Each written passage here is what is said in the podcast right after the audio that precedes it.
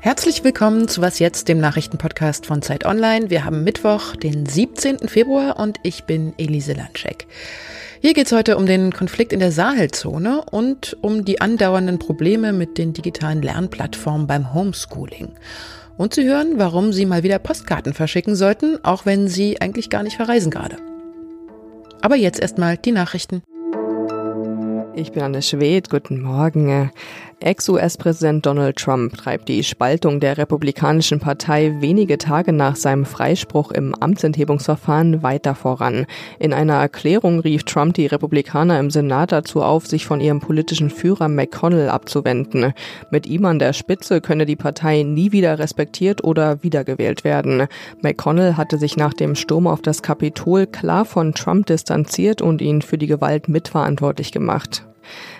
Der Fasching ist Corona-bedingt zwar ausgefallen, der traditionelle politische Aschermittwoch findet aber statt, wenn auch nur digital und ohne Bierzeltatmosphäre. Der CSU-Vorsitzende Söder hält seine Rede wie üblich in der Passauer Dreiländerhalle. Publikum gibt's aber keins. Der CDU-Vorsitzende Laschet wird live zugeschaltet. In Passau tagt auch die Linke. Bei der SPD spricht in Vilshofen Kanzlerkandidat Scholz. In München halten die FDP und die Grünen ihre Treffen ebenfalls ohne Publikum ab.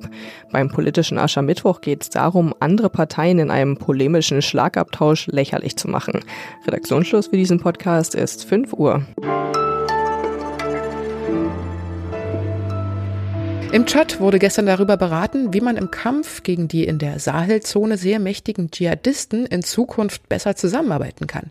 Bei dem Gipfel dabei waren Vertreter der Sahelgruppe, also aus Mauretanien, Burkina Faso, Mali, Tschad und Niger, der französische Staatspräsident Emmanuel Macron und der deutsche Außenminister Heiko Maas.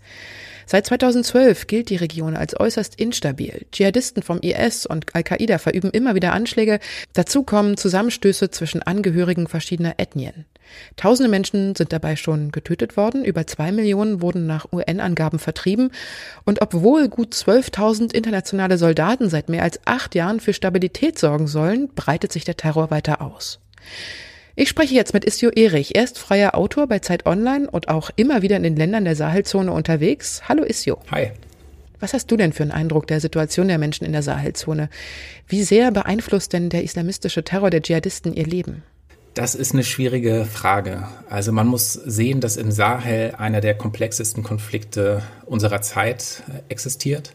Ähm, das fängt damit an, dass man einen rapiden Bevölkerungswachstum hat. Man hat ähm, sich verringernde Weide- und Ackerflächen. Man hat den Klimawandel, der diese Effekte nochmal verstärkt. Hinzu die ethnischen Konflikte, die du erwähnt hast und äh, sehr, sehr instabile, unfähige, teils korrupte Regierung.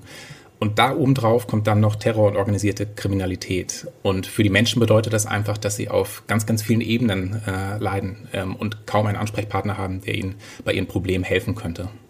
Ich war im vergangenen Jahr zum Beispiel in der Region Mopti unterwegs, äh, im Zentrum Malis, eine der schwierigsten Regionen im Sahel.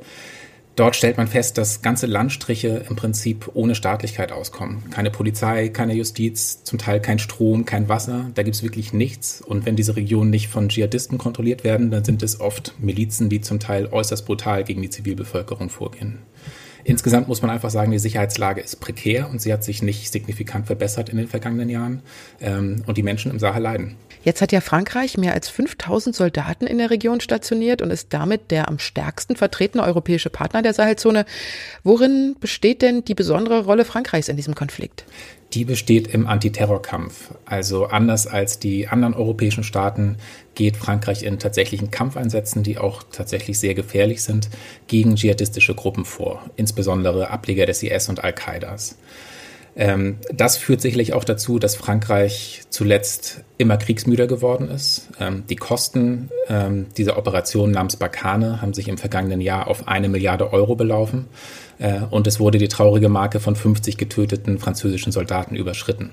In einer ersten Umfrage stellte man wenig später fest, dass die Mehrheit der Franzosen gegen die Operation Barkhane ist. Auf dem Gipfel selbst trat Macron dann sehr, sehr vorsichtig auf. Also er sagte, man werde nicht unmittelbar abziehen, macht aber zugleich auch klar, dass es bedeutende Änderungen geben wird zu gegebener Zeit. Also es ist ziemlich offensichtlich, Frankreich will Soldaten aus dem Antiterrorkampf im Sahel abziehen. Eine spannende Frage ist, wie schnell und wie viele? Frankreich fordert ja auch ein stärkeres Engagement anderer europäischer Staaten, unter anderem auch von Deutschland. Wie ist denn die Haltung Deutschlands dazu? Also was hat Außenminister Maas gestern dazu gesagt? Naja, ähm, die Haltung der Bundesregierung bzw. Herrn Maas ist, ähm, dass er sagt, Deutschland tut schon sehr, sehr viel im Sahel. Ähm, das ist auch so. Also Deutschland investiert viel wenn es darum geht, in Entwicklungshilfe, in die Stärkung der Strukturen dort zu investieren. Ähm, was Deutschland allerdings nicht macht, ist sich an diesen tatsächlich sehr gefährlichen Kampfeinsätzen, die die Franzosen vollziehen, zu beteiligen. Und da hat sich die Haltung der Bundesregierung auch nicht verändert. Maas sagte ziemlich deutlich, wir beabsichtigen nicht, uns zusätzlich an anderen Missionen zu beteiligen. Das heißt, Kampfeinsätze wird es für die Bundeswehr auf absehbare Zeit im Sahel wohl nicht geben. Vielen Dank, Isio. Gerne.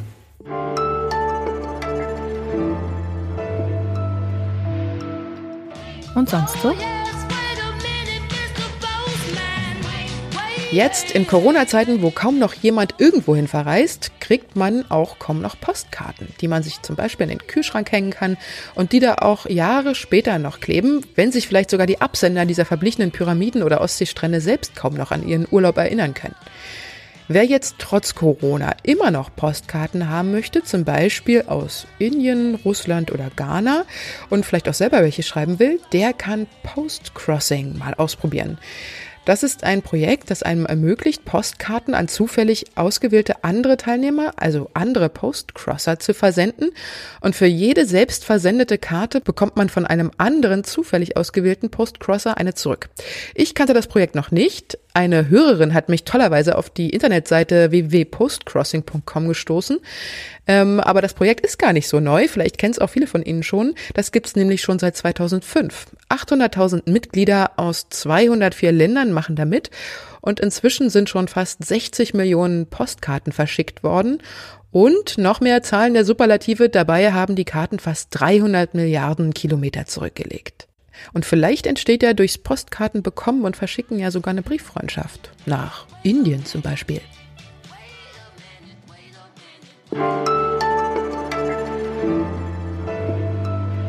Das Homeschooling über den Computer funktioniert nach vielen Wochen Lockdown bei vielen immer noch nicht richtig.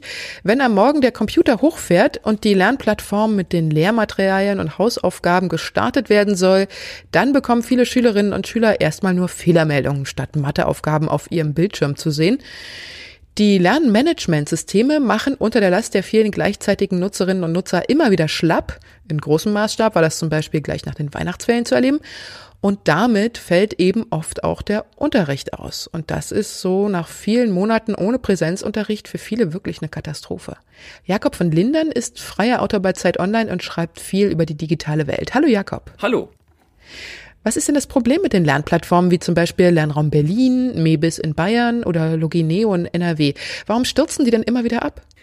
Ja, also erstmal ist es ein bisschen unübersichtlich, welche Schule welche Software verwendet, weil es darüber gar keine Statistik gibt. Im Moment sieht es so aus, als wäre die Software Moodle eine der am weitesten verbreiteten Lösungen und die, die du gerade genannt hast, basieren auch alle darauf. Und von diesen Lösungen gibt es tatsächlich äh, jetzt immer wieder Berichte, dass die unter der Last der vielen NutzerInnen zusammenbrechen. Und wir wollten wissen, warum das so ist. Und die Antwort darauf ist, dass diese Systeme im Grunde nicht dafür gemacht wurden, wofür sie jetzt verwendet werden. So ein bisschen vereinfacht kann man sagen, dass eine Architektur gewählt wurde, die zwar viele NutzerInnen aushält, aber nicht unbedingt darauf ausgelegt ist, dass die alle gleichzeitig sich da anmelden, zum Beispiel morgens um 8, wenn die Schule losgeht. Wäre es da nicht an der Zeit für eine neue, besser laufende Software? Also in Finnland zum Beispiel gibt es ja schon eine, die ganz gut funktioniert. Oder wie kann man das Problem am besten lösen? Einige der Experten, mit denen ich gesprochen habe, halten es schon für sinnvoll, die Anstrengungen der Bundesländer zu bündeln und ein gemeinsames System zu betreiben oder zumindest enger zusammenzuarbeiten. Es spricht schon einiges dafür, als Basis für ein solches System das bereits erprobte Moodle zu verwenden, aber es gibt auch noch andere Möglichkeiten, dass man eben nicht alle sich morgens gleichzeitig einloggen lässt, sondern den Schulstart vielleicht auf eine gewisse Zeit streckt und damit die Systeme entlastet. Was jetzt allerdings de facto an vielen Schulen passiert, ist, dass ähm, kommerzielle Software eingekauft wird, vor allem Microsoft Teams, über das auch Videokonferenzen laufen können. Ähm, das ist einerseits nachvollziehbar, weil man jetzt eine Lösung haben will, die, die sofort funktioniert und den Ansturm aushält. aber andererseits entstehen dadurch natürlich auch äh, neue Probleme. Was ist denn das Problem mit Microsoft Teams und gibt es da nicht vielleicht auch schon Alternativen? Also für viele LehrerInnen und Eltern steht jetzt natürlich das Praktische im Vordergrund. Ähm, die haben mit dem Distanzunterricht schon genug zu tun und da soll die Technik jetzt vor allem schnell und reibungslos funktionieren. Und da ähm, ist Teams äh, natürlich interessant, weil es ist sofort startklar, es sieht schick aus, viele sind mit dieser Software aus dem Alltag auch schon vertraut. Aber es ist einfach nach wie vor umstritten, ob Software von Microsoft und anderen US-amerikanischen Tech-Anbietern überhaupt in Schulen eingesetzt werden darf oder ob das gegen die DSGVO verstößt. In Baden-Württemberg läuft jetzt gerade ein Pilotprojekt mit Microsoft Teams, dagegen regt sich wiederum Protest. Und es geht dabei vor allem darum, ob es zulässig ist, personenbezogene Daten von SchülerInnen, also zum Beispiel Name, Geburtsdatum, aber auch deren Nutzungsdaten, also wie sie sich in der Anwendung verhalten, bei Microsoft gespeichert werden. Denn auf Daten von Microsoft könnten im Zweifelsfall auch US-Behörden zugreifen. Danke, Jakob. Danke dir. Und das war was jetzt für heute. In unserem Update heute um 17 Uhr hören Sie meinen Kollegen Ole Pflüger mit weiteren News. Schreiben Sie uns, wenn Sie uns was fragen wollen oder vielleicht auch Tipps haben für unser uns sonst, so wie die Hörerin heute, unter unserer E-Mail-Adresse wasjetzt.zeit.de. Tschüss, sagt Ihre Elise Landcheck.